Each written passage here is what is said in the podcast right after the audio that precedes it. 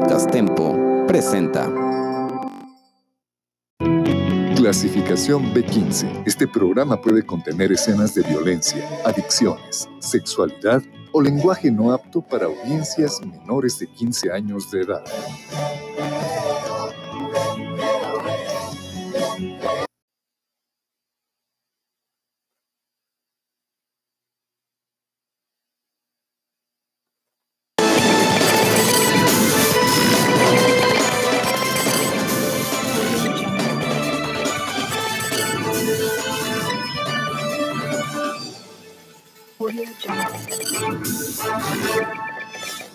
Celebridades del mundo piden no regresar a la normalidad ante coronavirus. Rusia, segundo país con mayor cifra de contagios de coronavirus en el mundo. Muere empleado de presidencia por COVID-19. Fundación Teletón reconoce a Alfredo del Mazo por su compromiso contra el coronavirus. Metro de Ciudad de México opera con 42% del personal por coronavirus. Se registra intento de motín en el Cerezo de Colima. Secretaría de Educación Pública emite fecha de examen para ingreso a secundaria en la Ciudad de México. Muy buenos días, esta es la voz y el sonido de la noticia. Bienvenidos.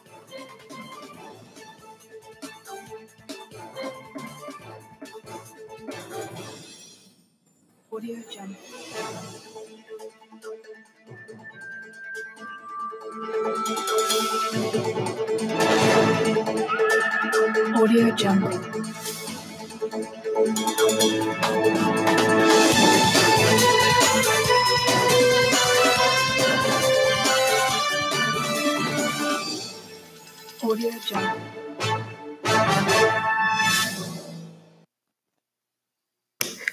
Muy buenos días, son las 10 de la mañana, hoy es miércoles 13 de mayo y bienvenidos a Mitad. Un colectivo de famosos y científicos firmó una carta abierta, una iniciativa de la actriz Juliette Binoche y el físico Arlene Barrow para pedir a ciudadanos y líderes del mundo no volver a la normalidad, sino a reflexionar sobre el consumismo. La guerra y la búsqueda de objetivos al salir de la pandemia por el COVID-19.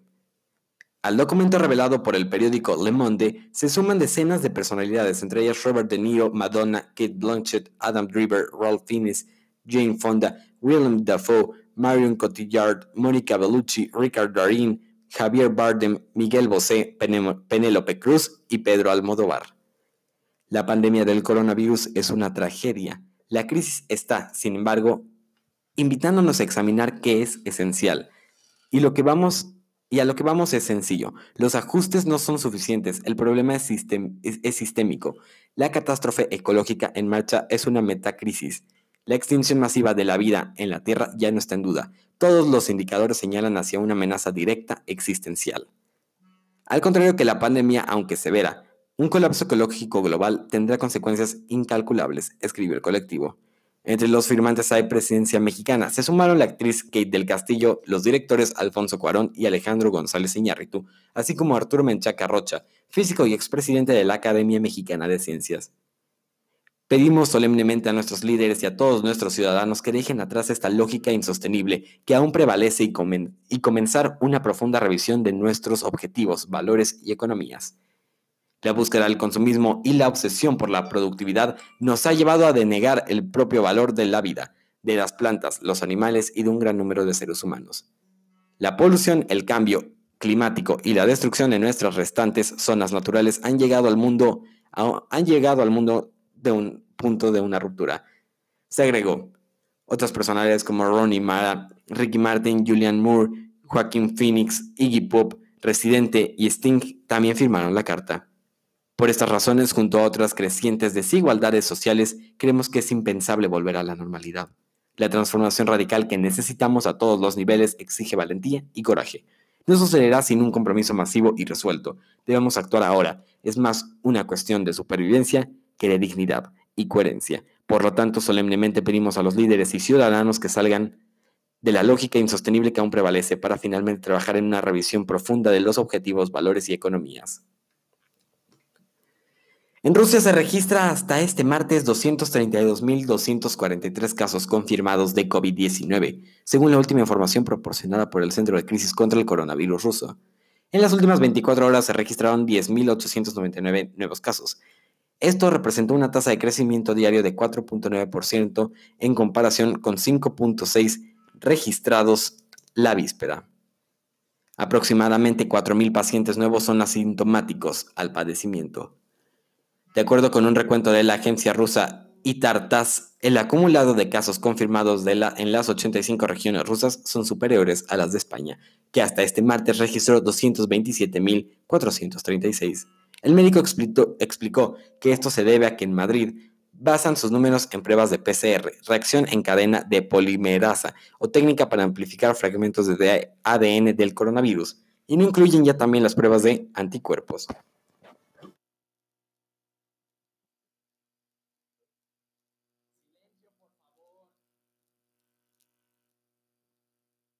Aunque el número de infectados confirmados sigue ascendiendo, el medio estatal consideró que la tasa de incidencia en Rusia por cada 100.000 habitantes es mucho más baja que en España, aproximadamente 158 casos en comparación con casi 487.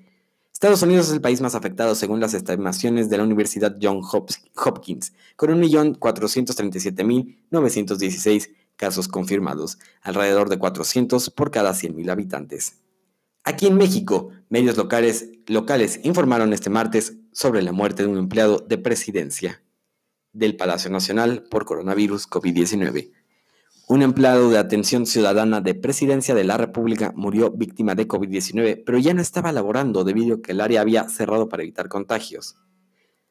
Atención Ciudadana se encarga de recibir todas las peticiones que se hacen al presidente Andrés Manuel López Obrador, así como atender a manifestantes que diariamente llegan a Palacio Nacional. Funcionarios del área confirmaron el fallecimiento.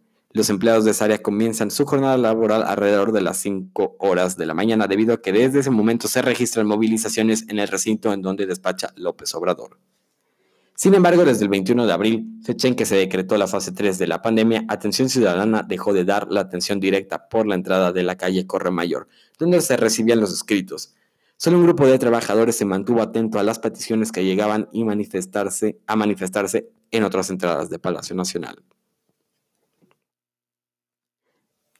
En la conferencia matutina de este martes, Fernando Landeros, presidente de la Fundación Teletón, reconoció el compromiso y esfuerzo del gobernador del Estado de México, Alfredo del Mazo, contra la pandemia del coronavirus.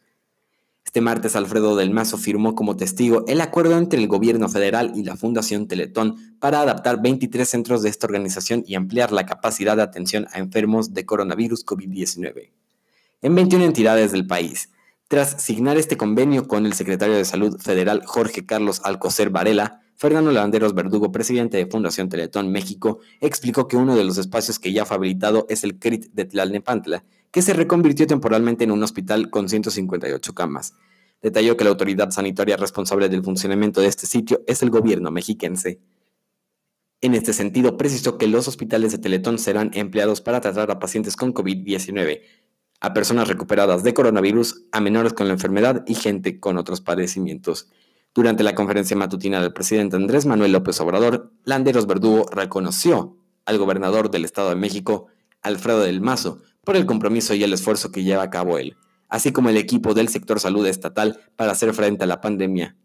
En la firma de este convenio, que también atestiguó la jefa de gobierno de la Ciudad de México, Claudia Sheinbaum, Landeros consideró que la adecuación del CRIT de Tlalnepantla es el ejemplo más avanzado de los centros que habilitará esta fundación en la República, ya que está listo para recibir pacientes con 158 camas hospitalarias.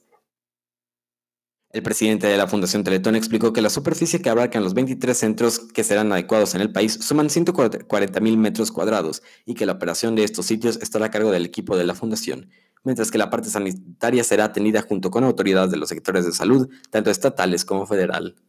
Otro de los CRIT que será adecuado para recibir enfermos de coronavirus en el Estado de México es el de Nezahualcóyotl, que funcionará como hospital de atención temprana para pacientes con síntomas leves o moderados con factores de riesgo, y la autoridad responsable es el Instituto Mexicano del Seguro Social. En la Ciudad de México, el sistema de transporte colectivo Metro opera con el 42% de su plantilla laboral, ya que el resto de sus trabajadores fueron enviados a casa debido a la pandemia que se vive en el país por el coronavirus SARS-CoV-2 que genera la enfermedad de COVID-19. A la fecha se encuentran colaborando de manera presencial 6.500 trabajadores esenciales, 42% de la plantilla de personal, a fin de mantener la operación de este medio perdón usted, neurálgico, neurálgico para la movilidad de la Ciudad de México. Los demás colaboradores en su mayoría desempeñan sus labores desde casa o bien forman parte de alguno de los grupos vulnerables, informó mediante una tarjeta informativa. Durante la conferencia matutina del presidente Andrés Manuel López Obrador, la jefa de gobierno de la capital del país, Claudia Sheinbaum, cuestionada sobre la operatividad del transporte masivo, aseguró que compartiría la información sobre el total de empleados en el metro. Posteriormente, su equipo de comunicación compartió una tarjeta informativa en, en la que detalló que el interior del metro se ha establecido medidas de prevención e higiene indicadas por la Secretaría de Salud. Elementos de seguridad industrial e higiene del organismo registran la temperatura corporal y se canaliza al servicio médico a cualquiera que presente dicho indicador por encima del rango o bien sintomatología para la aplicación de la prueba. Detalló. Además explicó que se han intensificado las medidas de sana distancia, la colocación de filtros sanitarios, limpieza y sanitización en centros de trabajo, así como el distanciamiento entre el personal operativo que desempeña labores esenciales. Se han distribuido cerca de 17.000 kits de protección que contienen gel antibacterial, guantes y cubrebocas a trabajadores que continúan desempeñando labores esenciales en áreas estratégicas del metro. Implementos que sustituyen cada vez que el trabajador lo requiere, se indicó.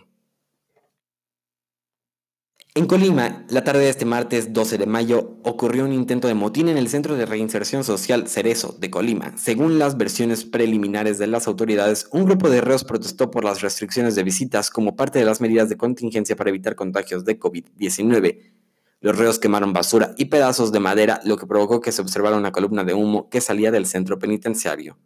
En videos grabados por los reos que comenzaron a circular en redes sociales, se observó cómo algunos de los internos subieron a las azoteas del cerezo, otros corren y se escuchan detonaciones, al parecer, de armas de fuego.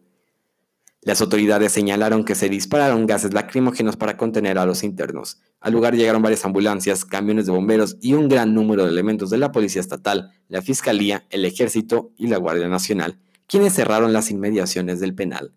Hasta el momento las autoridades no han dado información y se desconoce si hay heridos o muertos.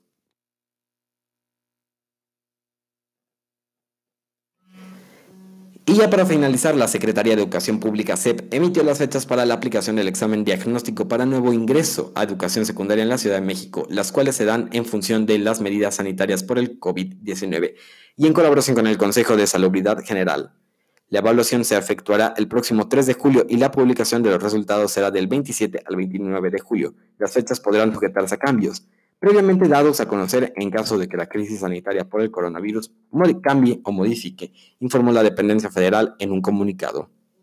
En caso de que las madres y padres de familia o tutores estén interesados en solicitar cambio de asignación de escuela, podrán hacerlo a través del sitio www.gov.mx diagonal AFCM. Repito, www.gov.mx diagonal AEFCM.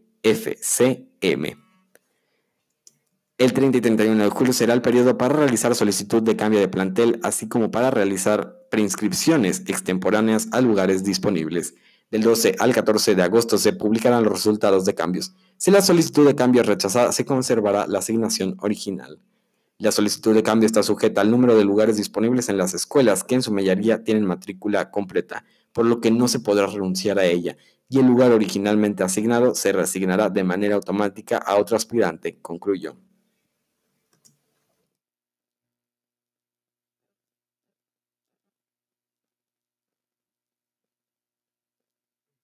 Y bueno,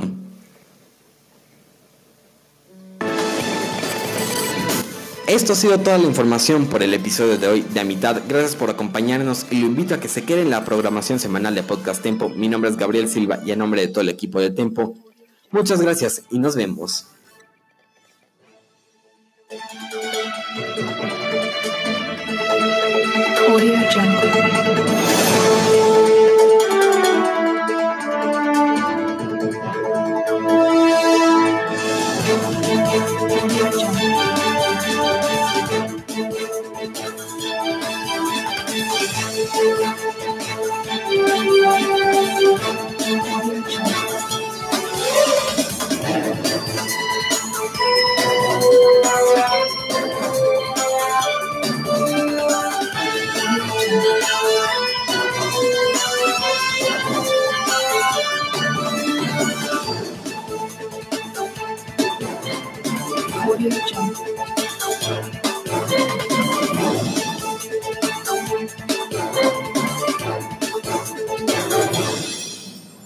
Audio Jungle.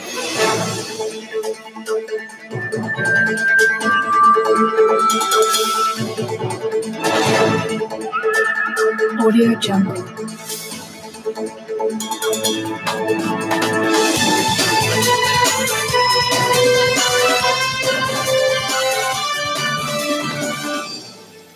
Audio Jungle.